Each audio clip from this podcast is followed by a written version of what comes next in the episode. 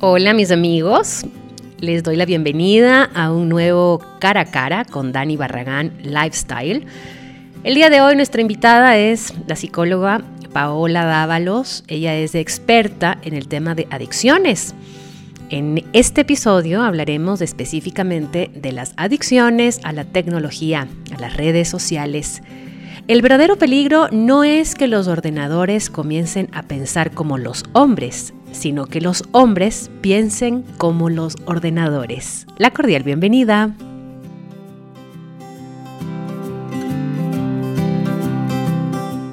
cara a cara del día de hoy es con Paola Dávalos, psicóloga, eh, experta y bueno, ha estudiado mucho el tema de adicciones, en general el tema de adicciones que ya nos va a contar un poquito, pero el día de hoy eh, tenía ganas como de hablar un poquito sobre el tema de las adicciones a las redes sociales, a la información digital y también como a veces de esa obsesión, muchas veces de la mala información que nos llega constantemente y que al final continuamos estando ahí, ¿no? Sea pegados a un televisor o sea pegados a un computador o a un smartphone. Así que Paola, te quiero dar la, bienvenida a, mm, a este espacio de Dani Barragán Lifestyle. Gracias Dani, gracias por invitarme a este espacio tan tan positivo, tan de temas tan interesantes. Eh, eh, estoy súper emocionada de poder hablar de este tema que para mí ha sido una de mis pasiones por, por largos años. Entonces, te agradezco por, por esta oportunidad de esta entrevista y para poder informar un poquito más a los que nos escuchan sobre este tema tan amplio que es las adicciones, que está tan en boga, digamos, en estos momentos. Eh, post pandemia, eh, más que nada que se, ha acentuado más todos estas, estos patrones ¿no? de, comportamiento. Entonces, eh, feliz, entusiasmada de estar aquí en tu programa y de poder tener esta charla. Qué chévere, Paola. Mira, yo quería como iniciar con una pregunta que es la pregunta base, se puede decir, ¿qué es una adicción? ¿no? En este caso nos vamos a referir al tema tecnológico, pero ¿Cuándo podemos considerar que ha llegado a ser ya una adicción? Bueno, hay, tres aspectos bien importantes y bien puntuales eh, que sirven como determinantes, ¿no es cierto?, para identificar si una persona ha desarrollado eh, eh, un patrón de, de, adicción, una adicción. Entonces, básicamente, para ponerlo muy simple, uno desarrolla una adicción cuando em, no quiero decir ni limitarme a adicción como sustancias o alcohol, alcoholismo o, drogadicción, porque la adicción es muy amplia, ¿no? Es un término que, abarca muchas cosas, como en este caso vamos a enfocar la tecnología. Entonces es un tema más que e, es mucho mejor definirlo em, como un acto, ¿no es cierto? Y la naturaleza de ese acto.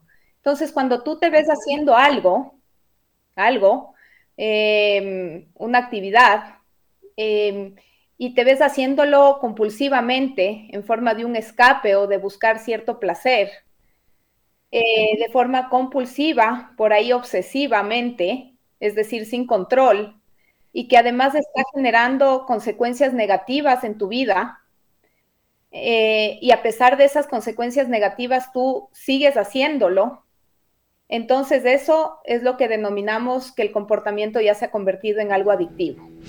Ok, ¿qué pasa si, por ejemplo, simplemente una persona pasa muchas horas eh, en ocio, ¿no? Porque, no sé, trabaja durante la mañana y ya toda la tarde está colgado al teléfono sin tener que, que buscar algo específico, no es que estás buscando una dirección específica o estás buscando un producto específico, sino simplemente estás mirando Facebook, mirando Facebook, mirando Instagram, mirando Instagram, leyendo Twitter, leyendo Twitter sin ninguna finalidad. No es que, por ejemplo, en estas fechas tal vez tú dices, bueno, quiero buscar un regalo para alguien y comienzas a, buscar eh, carteras, ¿no?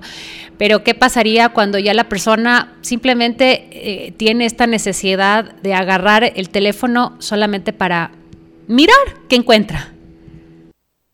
Para estar, para estar, para pasar un poco el tiempo, ¿no?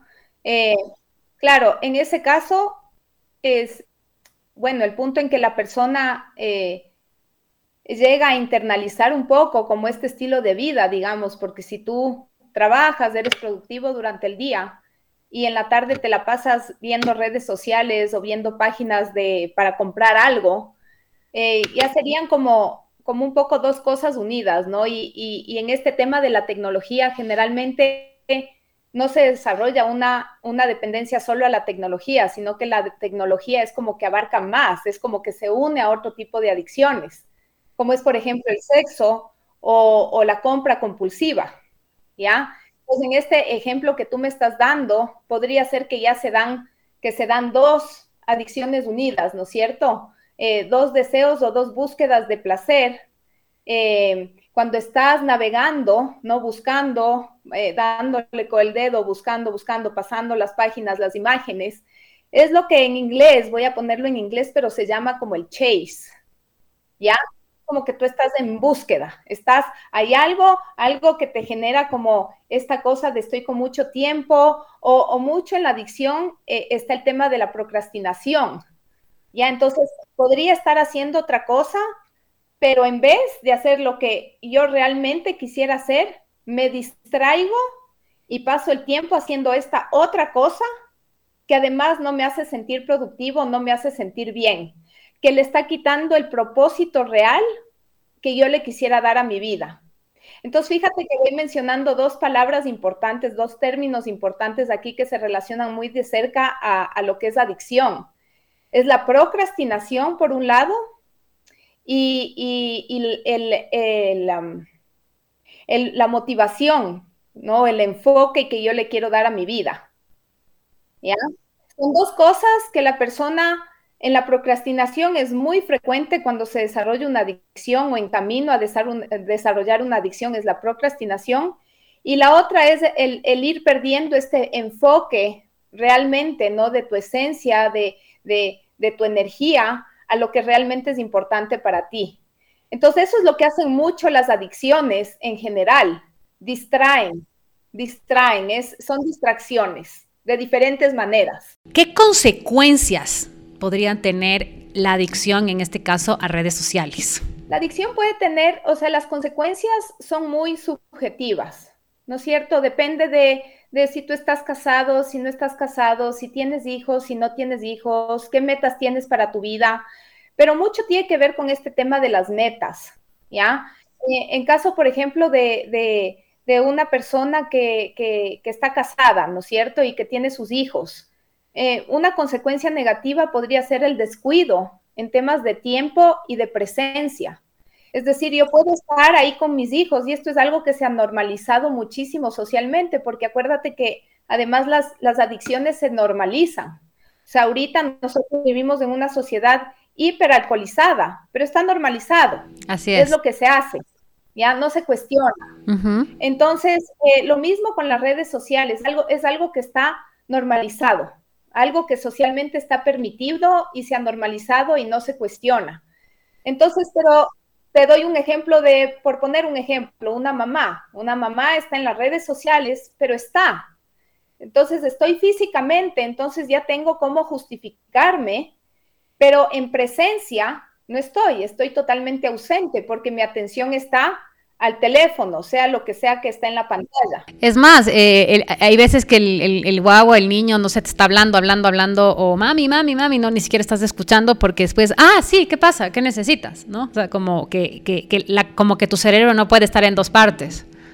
Exacto. Entonces, esa sería una consecuencia negativa. Por ejemplo, eh, tu tiempo en pantalla, tu atención, le estás dando a, este, a, este tiempo en pantalla, a esto que te sale, sea lo que sea que escojas ver, y estás descuidando el tiempo y la presencia que tu hijo necesita. Por poner un ejemplo. Eh, otro ejemplo, eh, tal vez que, se siente más, es, y en casos un poquito también más extremos, es el tiempo de trabajo. Te vuelves ineficiente en el trabajo porque estás en redes sociales buscando un like.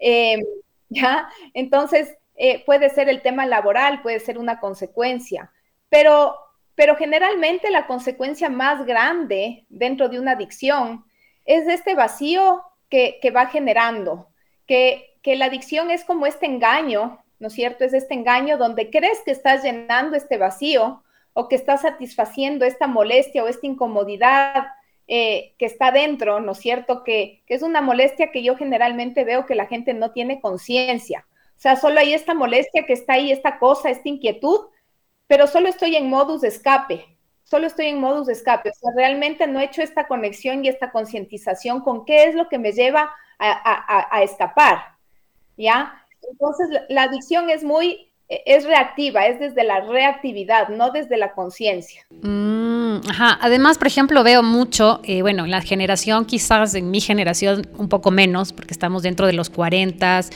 eh, conozco gente ya de 50 que sí, utilizan obviamente el teléfono y muchas cosas, pero la generación menores, eh, por ejemplo, no te dejan a veces comenzar a comer en un restaurante porque no, déjame tomarle la foto a los platos para subir a Instagram, ¿no? O déjame em, eh, captar este momento que estamos todos aquí, como que no estamos viendo a la cámara y captar este momento en el jardín de tu casa, ¿no?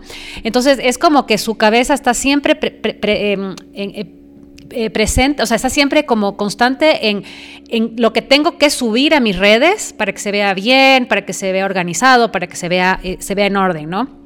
Y hay el otro que necesita trabajar a través de las redes. No sé, tienes tus, tu tienda de zapatos o tu tienda de carteras, entonces dices, sí, tengo que estar en constante em, eh, subiendo fotos a las historias de gente que está usando mi cartera o fotos de los zapatos. Entonces son como dos cosas diferentes, ¿no? Cuando estás utilizándolo de una forma profesional y cuando ya hay esta obsesión que dices, ya, no importa, hoy día no subas fotos de lo que vamos a comer.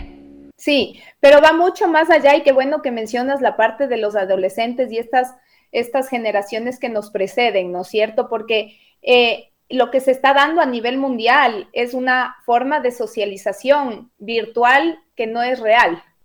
Eh, es como generar esta imagen adornada, ¿no es cierto? Que yo presento a las redes sociales y esa imagen adornada que yo me he encargado de adornar y que da, dar toda todas estas características ideales, no reales. Ajá. Eh, es la que utilizo para relacionarme, conectarme. Acuérdate que la adicción también parte de una desconectividad y una búsqueda de conexión, por lo tanto, pero en los lugares de las formas equivocadas.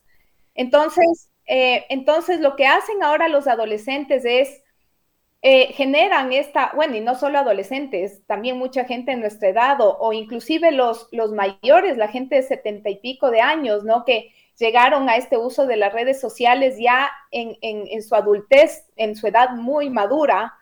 Y, y, y, no han estado, o sea, les llegó de repente y de repente reciben todos estos likes y toda esta aprobación y esta sensación de que pertenezco, de que soy querido, de que me ven, ¿no? son todas como estas necesidades humanas que tenemos todos, em, pero que como toda adicción y como toda sustancia externa, juega con centros en el cerebro de placer y motivación. Ojo, y, y las personas que generan estos programas, ¿no es cierto? Saben muy bien lo que están haciendo. Claro. Saben muy bien por dónde es el enganche, por cómo, qué algoritmos usar para, para seguirte enganchando con la información que ellos leen, que, son la que a ti te gusta, ¿no? Para seguir ahí sintiendo esta, este placer, estimulando el, núcleo de placer en el, en el cerebro. Claro. realmente se está jugando con con químicos y, áreas cerebrales específicas, ¿no es cierto?, que generan este enganche y, y, yendo un poco a la parte de neurociencia. Em, entonces, claro, a los chicos lo que les está pasando es que los adolescentes, o sea, acuérdate que el cerebro no se forma totalmente sino hasta los 25 años. Los enganches tan fuertes que les lanzan, ¿no es cierto? O sea, esta, esta forma de, engancharse, de, de, buscar este placer, ¿no? Eh, que no es natural, es, es sobredimensionado. ¿ya? Entonces, como es sobredimensionado y recibes mil likes en, un día, ¿no? dependiendo de cuánto posteas, tu cerebro ya no se complace con los motivadores naturales, ¿no? Sino que ya se engancha esta sobreexposición y este sobreestímulo. Lo mismo pasa con las drogas, lo mismo pasa con la y también, por ejemplo, esto que estás hablando tú es como esta obsesión em, con aparentar un estilo de vida falso en el Internet de alguna manera, ¿no? Porque claro, em, tú de repente estás siguiendo a alguien, pero tú no sabes si realmente en su día a día es así de perfecto o de perfecto como lo puedes ver en redes sociales, o si su relación de pareja es así de perfecto como lo ponen en sus redes sociales. Entonces, hay una obsesión también entre la gente joven y, bueno, también en, nuestra generación, de, acercarse o de apegarse un poco a este tipo de, seguir este tipo de páginas o seguir este tipo de personas. Eh, y también un poco lo que te decía al principio de la entrevista, como estás siempre constantemente queriendo información que a la larga también es información negativa, ¿no? Porque si comienzas a buscar no sé, eh, asesinatos en, Ecuador, te van a salir un sinnúmero espantoso de cosas que están sucediendo actualmente en nuestro país. Entonces, sí, ya no es necesario ver las noticias, pero todo lo tenemos también a la mano en redes sociales. Entonces, es como como esa, esas dos lados, ¿no? El uno es el, obsesionarte con un estilo de vida o con, con la vida de, personas que, realmente no sabes si, si, es así en su día a día. Y la otra, esta, esta información negativa que constantemente nos está llegando. Totalmente. Y, bueno, la, cómo funciona esto, esto de, las redes sociales, es que mientras menos te satisface eh, tus verdaderas necesidades, ¿no es cierto? Porque tú vas eh, buscando eh, satisfacer una necesidad. En este caso es una necesidad de conectividad. O, de sentirte que perteneces o, que tienes valor personal, ¿no es cierto? El problema es que con las adicciones tú pones todo ese, ese ese valor personal afuera, ¿no? Entonces te vuelves dependiente de algo externo. Claro. Eh, y ese es el gran problema, porque no funciona, porque, porque no se está dando desde donde debería darse, que es este amor propio, esta validación propia, sino que estás buscando, y entonces mientras, eh, mientras eh, menos satisfaga esa verdadera necesidad, más adictivo se vuelve, porque es una un chase de no terminar. Claro. ¿Ya? O sea, es esta falsa ilusión de que ya voy a lograr, ya voy a alcanzar, o estoy logrando algo, pero realmente no hay nada. Es como el espejismo al final de, del desierto, ¿no es cierto? Llegas y, no hay tal. Más bien hay un vacío, ¿no? Hay un gran vacío eh, que, se va haciendo cada vez más grande. Eh, por ejemplo, el otro día nos encontramos con, bueno, con una familia que siempre pasamos Navidad juntos y, no nos habíamos visto exactamente un año, porque por cosas pasó el año y fue la Navidad pasada que nos reunimos pero todos decíamos, parece que sí nos hemos visto, porque al final estamos conectados a través del WhatsApp, tenemos un grupo, mandan fotos del uno, mandan fotos del otro, veo tu Instagram y veo que, estás haciendo este nuevo programa o que estás haciendo esto y me siento súper conectada con ustedes, pero realmente no nos hemos visto un año de sentarnos a conversar y tomar un café como lo hicimos el día domingo.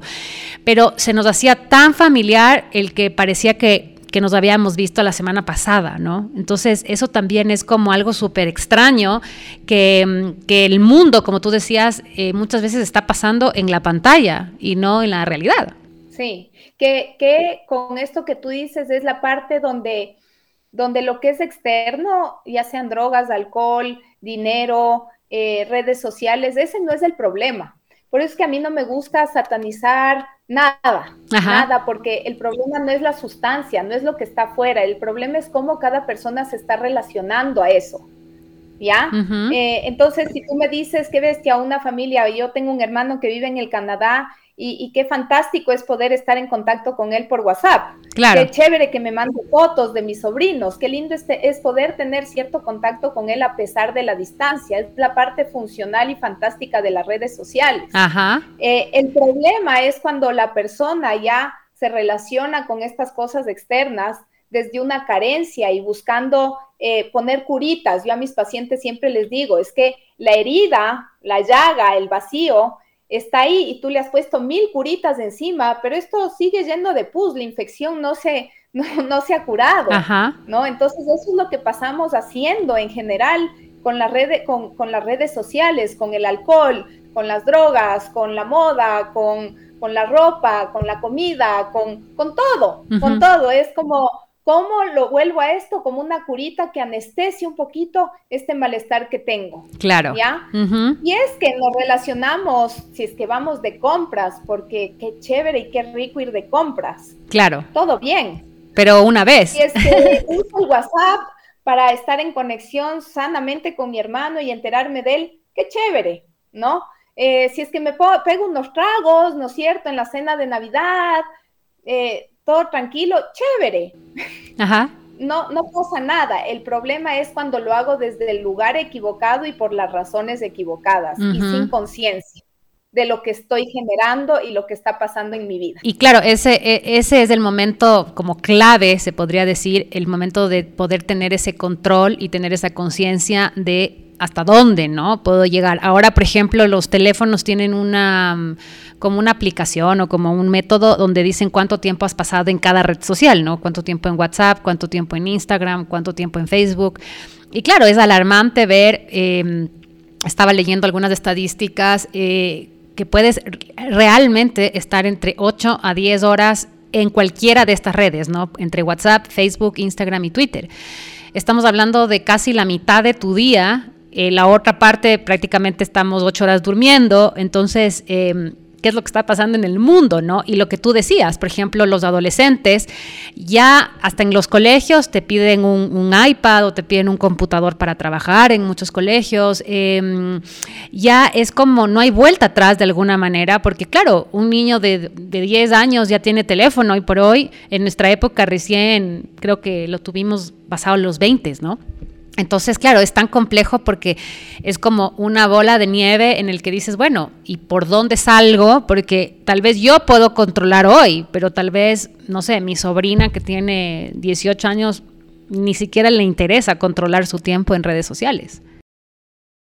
Sí, y, qué bueno que topas este tema porque, porque la realidad con esto es que lo más saludable es tratar de atrasar lo, más posible como padre, porque esa es la responsabilidad ya de los papás, o sea, no es el niño, el niño es un niño, el niño va a buscar lo que le dé placer, sin límites, porque es niño. Claro. Los papás están ahí para poner los límites y para guiar. Ajá. Em, pero, pero entonces lo que está pasando es que, claro, estos niños están expuestos a, a, estos, a este sobreestímulo desde edades tan tempranas eh, y sin límites que, ya desarrollan, o sea, ya, ya lo que los papás están haciendo es preparar un adicto en potencia. Claro. Porque ya le están enseñando al cerebro, lo que están es enseñando al cerebro a estar sobreestimulado. Entonces, si tú te pones a ver eh, el centro de, de, que maneja o el control, el, el, centro que maneja el control de la ansiedad, por ejemplo, y del miedo, es la amígdala, ya está en un estado de altere constante desde que los guaguas son chiquititos. Claro. imagínate lo que les va a costar a estos niños eventualmente si algún día se dan cuenta de que su calidad de vida es estar frente a una pantalla y todo lo que se están perdiendo, ¿no es cierto? En términos de, conectividad con la naturaleza, con otro ser humano, cara a cara. Así es. Una conversación. Porque una cosa es conectarte por redes sociales, eh, pero otra es la intimidad, ¿no? O sea, nosotros estamos hechos para conectar presencialmente, somos seres de camadas si le vemos desde el punto de vista de evolutivo. Así es. ¿No es cierto? Como los lobos, somos seres sociales, no somos seres para estar aislados, entonces no es lo natural del ser humano. ¿Ya? Esta desconectividad o esta relación a través de pantallas. Nosotros necesitamos del tacto, necesitamos vernos a los ojos, necesitamos poder ser íntimos. ¿Y qué es intimidad?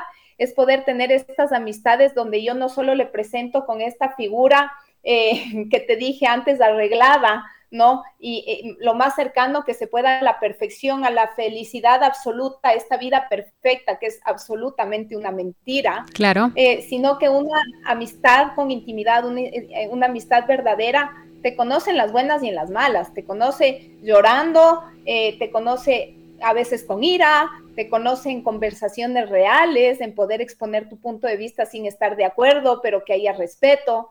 Eh, eso es intimidad, ¿no? Que en las redes sociales no hay porque es lo que tú dices, te, te ponen estos algoritmos donde te mandan la información que tú quieres oír. Claro. Entonces no hay esta oportunidad de intercambio de ideas, de de, que tú puedas ir tal vez hasta cambiando un punto de vista que para ti era súper válido, pero hoy es otra cosa que, wow, de repente es más válido de lo que yo estaba pensando. Claro, todo pasa más rápido hoy por hoy también, ¿no? Eh, Paola, o sea, es una cosa sencilla. Es más, las relaciones se terminan por un, ya no quiero estar contigo en WhatsApp, ¿no? O sea, es muy fácil y te borré del Instagram, del Facebook, de mi celular y no vuelves a ver a la persona y es algo que dices, wow, ¿cómo puede el mundo pasar así de rápido? ¿no? Es tan rápido como hice un clic, compré los zapatos por internet, llegaron los zapatos, ya no tengo que ir ni siquiera al centro comercial a darme una vuelta, eh, etcétera, etcétera, ¿no? Ahora tenemos teletrabajo también muchas personas, entonces ya no tenemos ni siquiera que salir de nuestra casa muchas veces a ciertas reuniones, que también es un beneficio por la cantidad de autos y tráfico que hay, pero claro, es como unas sumas, sumas y sumas y sumas y constantemente... Eh, toda esta parte tecnológica es lo que maneja de alguna manera nuestras, nuestras emociones y nuestra parte neurológica, que es justo lo que quería llegar, ¿no? ¿Cuál es el efecto de, las, de, esta, de la tecnología en la sociedad a nivel psicológico? Pucha, tantos efectos, tantos efectos negativos, eh, empezando por esta, eh, esta idea que ya empezamos a hablar de, de de estas comparaciones, ¿no? especialmente eh, yo he recibido muchas chicas jóvenes en, mi consulta, ¿no? Y, es esta exigencia a la perfección. O sea, eh, a pesar de que ellas intelectualmente saben que no es real, porque ellas te dicen, yo sé, yo también arreglo mi foto de perfil, yo también eh, sé que lo que estoy presentando es una máscara, es, es igual mientras están tan expuestas, difícil para ellas luchar y concientizar al punto de que no les afecte y que realmente vean cuál es la mentira y cuál es la verdad. Claro, te confundes ya. mundo a pesar de que tú sepas intelectualmente, salen todas tus carencias emocionales, todos tus miedos se disparan, ¿ya? Entonces, ve, yo te he visto, yo, yo he visto desde chicas con, con unas depresiones tenaces, eh, por esta comparación con una cosa que no es ni siquiera real, eh, una autoexigencia brutal, un, rechazo a sí mismas porque no tengo tal cuerpo, ¿no? Porque por más que me mato haciendo ejercicio, no tengo el cuerpo ideal. Claro. ¿no cierto? No se dan cuenta que muchas veces atrás de ese cuerpo ideal que se pinta en la pantalla o en las redes sociales, se ha invertido un montón de plata, un montón de tiempo, un montón de cirugías, un montón de cosas que no son naturales, no son normales tampoco. Eh, entonces, son chicas que se están basando en información selectiva, eh, que, les hace sentir totalmente inferiores y totalmente anormales. Claro. Eh, y, y, eso yo te puedo decir, o sea, chicas que se cortan, ¿no? Chicas que terminan en niveles de depresión tenaces, ni se diga en los videojuegos de los niveles de violencia y agresividad en los hombres, ¿no? O sea, ahorita como sociedad nosotros no tenemos las realidades que tienen en Estados Unidos, por ejemplo, de la violencia con armas. Claro. Gracias a Dios, ojalá no llegue, pero todos, todas estas son consecuencias de, de, de estas adicciones, ¿no? De esta sin límite y sin guía. El problema aquí es que las redes sociales se vuelven la guía. Claro. Eh, y es una guía a nivel de camaradería que no es una guía saludable, que todos estos adolescentes siguen porque se identifican de alguna manera, pero que en su mayoría promueven mucha violencia, mucha ira, mucho, mucho como contra, los unos contra los otros, ¿no? Estas divisiones que ahora estamos viviendo por todas partes, una sociedad totalmente dividida en tantas áreas. Y el tema psicológico también es, es duro en, general, como dices, ¿no? Porque, claro, termina afectando que la otra persona venda más que tú o que la otra persona esté mejor que tú, o de repente, ay, te, enteras que se divorció tal persona por, por, por, las redes sociales o ya está con otra persona tal y cual. Eh, es como que vivimos en hacia adentro del computador y no en una en nuestra en la realidad, ¿no? Porque no sabemos por qué se divorció, por qué está con otro, por qué está con otra. No no no no no, no estamos en los zapatos de estas personas, pero claro, ya hacemos una película y algo algo completamente de nuestra de nuestra de nuestro criterio, porque más allá no, no, no llega el tema, ¿no? Y lo que dices de la de la gente joven hay frustraciones tan, tan, tan, pero tan grandes que, que cómo lograr, eh, no sé, no sé, tal vez nos puedes ayudar con algunos pasos, cómo ayudar para, para distanciarnos un poco de estas historias, de estas vivencias que constantemente estamos viendo en redes sociales o la gente joven que se está identificando con la chica linda del colegio o con la pareja linda del colegio. Eh, ¿Cómo distanciarnos un poco eh, para no salirnos de nuestra conciencia, de nuestro centro, ¿no?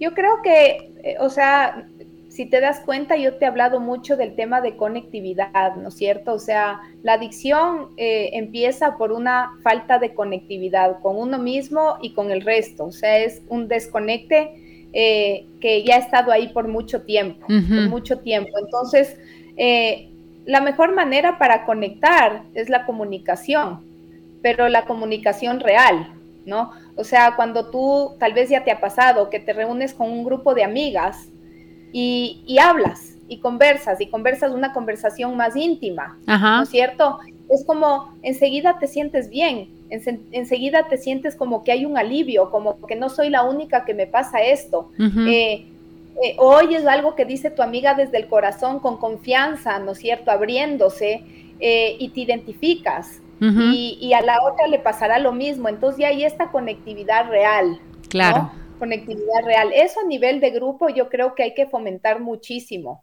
Eh, y los responsables somos los adultos. O sea, ahorita los adultos somos responsables de qué tipo de social, de, de qué, qué, qué les presentamos a nuestros hijos, qué oportunidades les, les damos en el tema social. Eh, a mí me pareció súper interesante, estaba en, en, Papayacta este fin de semana y me encontré con una amiga y me dice, estoy, estoy creando un grupo de niñas, como hago, algo como Girl Scouts, y, les vamos, y vamos a organizar esto eh, para llevarles a las guaguas, un grupo de 20 guaguas, a, que exploren, a que estén en la naturaleza, eh, pero en grupo. Y me pareció fantástico porque somos nosotros los que un poco tenemos que darle la contra a toda esta ola de tecnología impuesta, eh, pero es nuestra responsabilidad, cómo les damos esos espacios a nuestros hijos. Claro. Eh, ¿No es cierto? Las conversaciones que se dan en la mesa cuando almorzamos, o sea, cuando cenamos, que los papás seamos los que dejamos los teléfonos, no son no son tareas fáciles, yo te digo porque yo, a mí y a mi marido nos cuesta dejar el teléfono, o sea, porque además en el teléfono tú tienes los calendarios para pacientes, tú eh, estás organizando, en mi caso, las citas, eh, te cancelan, asoma alguien más, ves tu calendario ahí mismo. y eso que tú no tienes eh, redes sociales, imagínate. no tengo. Claro. Y me ha ayudado un montón porque sí he tenido y ahora no tengo y sí veo como el, la cantidad de tiempo que tengo. Ajá, es verdad, o sea, me ha dado más tiempo ya para hacer otras cosas. Eh, pero, pero sí es este tema de esta, este propósito, ¿no? Es lo que te decía en un inicio, o sea, eh, con conciencia ver bien cuál es mi propósito, mi propósito como mamá, mi propósito como profesional, mi propósito como persona, mi propósito como amiga. ¿Cómo quiero yo relacionarme en este mundo con todos estos, estas pruebas, ¿no? Como la tecnología, como, como un montón de cosas que tenemos ahora, como estar en esto medio de esta pandemia. ¿Cómo me voy a manejar yo dentro de todas estas circunstancias? ¿Me voy a manejar a través del escape y de la superficialidad? ¿O me voy a manejar a través de buscar grupos eh, reales donde yo pueda tener estos espacios de conectividad real eh, y, brindarles ese ejemplo y esos espacios también a mis hijos. ¿Cómo voy a manejar la cena en la noche? ¿Qué, qué espacios van a ser importantes para mi familia? ¿Y cómo voy a hacer para que ese espacio se respete? Claro. ¿no? En, en, tema de padres, los padres son los que tienen que poner las, somos los que tenemos que poner los límites. Entonces a mí muchas veces vienen los papás y me dicen, es que se pasa hasta las 2 de la mañana en el teléfono, y, qué barbaridad. Y es como, uh, ajá, ¿por qué no le quitas el teléfono? Simplemente eh, cambias la clave del internet y la tienes tú. O sea, para eso eres padre, para eso eres madre, esa es tu jerarquía.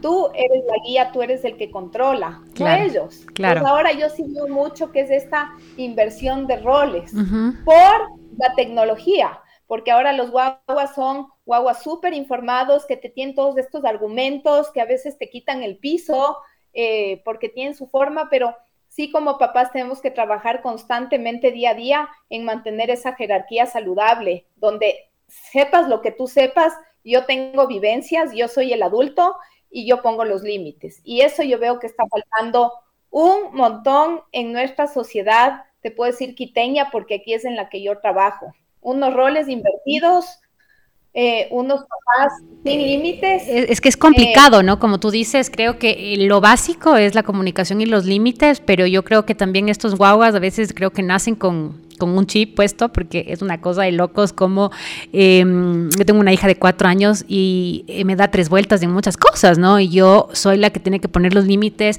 y comienzo a...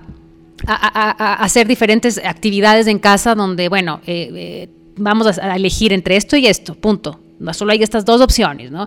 Pero claro, o sea, terminas eh, de alguna manera agotado emocionalmente y psicológicamente tu día porque eh, son realmente un avión, ¿no? Eh, solo tiene cuatro años y tiene unas respuestas que yo digo, wow, y todavía nunca ni siquiera ha entrado a un computador ella, ¿no? Pero claro, hay que trabajar en los límites desde, desde niños, desde bebés, para que no, no, no, no, llega, no tengamos problemas quizás en la, en la adolescencia, ¿no? Sí, y probablemente igual los problemas se dan, porque acuérdate que en adicciones es un tema eh, biológico, o sea, hay una parte genética también que determina mucho, pero luego ahora también apareció la epigenética, que también nos dice que podemos alterar la parte genética eh, de acuerdo a, los patrones que tengamos de actividades y de vida, que es súper interesante.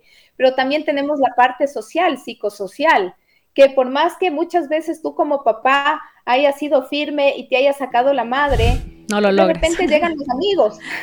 Claro, llegan los, amigos. Entonces sí es, es, es como este malabarear, eh, eh, pero, pero sí estar muy firme y muy claro cuando tienes que ser firme y claro. Eh, y, y eventualmente esas bases, eventualmente yo creo que sí quedan y sí sirven a pesar de que la línea no sea como nos imaginábamos, ¿no? Porque nunca es así. Claro. Siempre la vida da unos giros que nos quitan el piso, pero por lo menos tener esta claridad de que aquí el padre y la madre soy yo, sin entrar en un autoritarianismo, ¿no es cierto? Sin esta rigidez extrema que tampoco es positiva, pero sí desde una, una negociación informada y, con la jerarquía establecida, bien establecida, eh, con papá y mamá unidos en la misma página, eh, sin que haya chance ahí de le convenzco a mi papi o le convenzco a mi mami y me salgo con la mía, que eso veo que hay muchísimo. Eh, mientras eso se establezca, a ellos ya les da un sentido de seguridad, de piso. hay los adultos que están a cargo, porque en el fondo ellos lo que necesitan y lo que quieren es eso, ya sentirse sostenidos, por más que muestren lo opuesto y que ellos crean que quieren otra cosa pero en el fondo lo que necesitan es eso. Qué interesante, Paola, muchas gracias por tu tiempo. Creo que es un tema que nos podríamos ir hasta una hora o más conversando, porque creo que, como, como hemos hablado de las diferentes generaciones, ¿no? Porque creo que también yo veo, mi suegro tiene 84 años y está ahí en el WhatsApp viendo que los amigos le han mandado ni sé cómo y ni sé cuánto. Entonces creo que hay para todas las generaciones esta charla, pero sí creo que hemos topado puntos importantes eh, y me parece, me parece interesante que, que tengamos estas charlas dentro de este espacio también para que la gente un poco también ponga sus propios límites en sus tiempos también a través de la tecnología, ¿no? Sí, totalmente. Y aparte empezar ya a cuestionar esto de en qué quiero gastar mi tiempo, qué necesito. Eh, un poco preparándome para esta, para esta entrevista, estaba leyendo sobre la amígdala, por ejemplo, ¿no? Que es este centro de emociones que tenemos. Y, hablaban mucho de que es importantísimo temas como espacios de tranquilidad, o sea, tal vez meditación, tal vez una caminata tranquila, eh, cuando puedas, ¿no es cierto? Eh, esta como conexión contigo mismo, estos espacios de hacer un poco un escanearte y ver cómo estoy, o sea, hacerte la pregunta, ¿cómo estoy? ¿Cómo estoy hoy? ¿Cómo me estoy sintiendo? ¿Qué está pasando conmigo? ¿No? Que es esta intimidad que empieza por ti. Eh, en vez de estar todo el tiempo en automático, en la reactividad, en, agarrando lo primero que, se presenta ahí, dando poder a todo lo que no debo dar poder sobre mí. Eh, Entonces es, eh, cuando leía sobre la amígdala, es, es cómo lograr que este centro, ¿no es cierto?, en nuestro cerebro logre calmarse y que los niveles de ansiedad y miedo también bajen, o sea, maneras en las que nos podemos ayudar en esta época que hay un montón de disparadores, o sea, estamos viviendo un poco en sobrevivencia, ¿no es cierto? Estamos con esto de la pandemia, con este, con, con este enemigo que está acechando, ¿no? O sea, de alguna manera, esta incertidumbre eh, que genera muchos niveles altos de ansiedad, de miedo. Entonces es un poquito, eh, yo diría, invitar a los que nos escuchan a, darse esos espacios de qué necesito, qué necesito y, qué, y cómo estoy eh, cubriendo esas necesidades, de qué manera. es. saludable o está alimentando más de este malestar? ¿No? Eh, y empezar a buscar maneras de conectividad, como te digo, espacios saludables donde además no necesariamente tenga que ser a través del trago. Claro. O sea, porque, porque esa es la tendencia, ¿no? O sea, eh, vamos, el trago es esta, esta, e, e, este, esta sustancia que quita la presión social. Entonces, socialmente nos reunimos para que a través del trago es como que, no como la olla de presión, es como toda esta presión que ando a, cargar día, y día a día, pero que no escucho, que no le presto atención. Eh, es como que mi cerebro está entrenado a, voy a soltar toda esta presión en la reunión con amigos. O no tiene que ser, puede ser el bautizo, ahora el trago está en todo. En todo, exactamente. Entonces, es la sociedad está buscando esta forma de, soltar presión en socialmente, ¿no? Eh, pero qué tan saludable es y qué tanto resuelve, ¿no? Resuelve por un momento, porque pasa rico, eh, conectas, ¿no? De alguna manera, pero, pero qué tanto se está realmente solucionando ahí adentro. Claro, complicado muchas veces, pero muchísimas gracias por tu tiempo, Paola. Me encantó la entrevista y bueno, sería chévere en algún momento tener otro tema, otro tema para poder conversarlo. Totalmente, cuando quieras, yo a las órdenes, feliz de, de poder transmitir este, este, este, esta información que yo tengo y, y que sea útil tal vez para que pues que la gente empiece a cuestionarse un poquito, que yo creo que es el deber de, de todo psicólogo, llevar a las personas a cuestionarse. Gracias por tu tiempo, una buena tarde. Igual, gracias, gracias Daniela.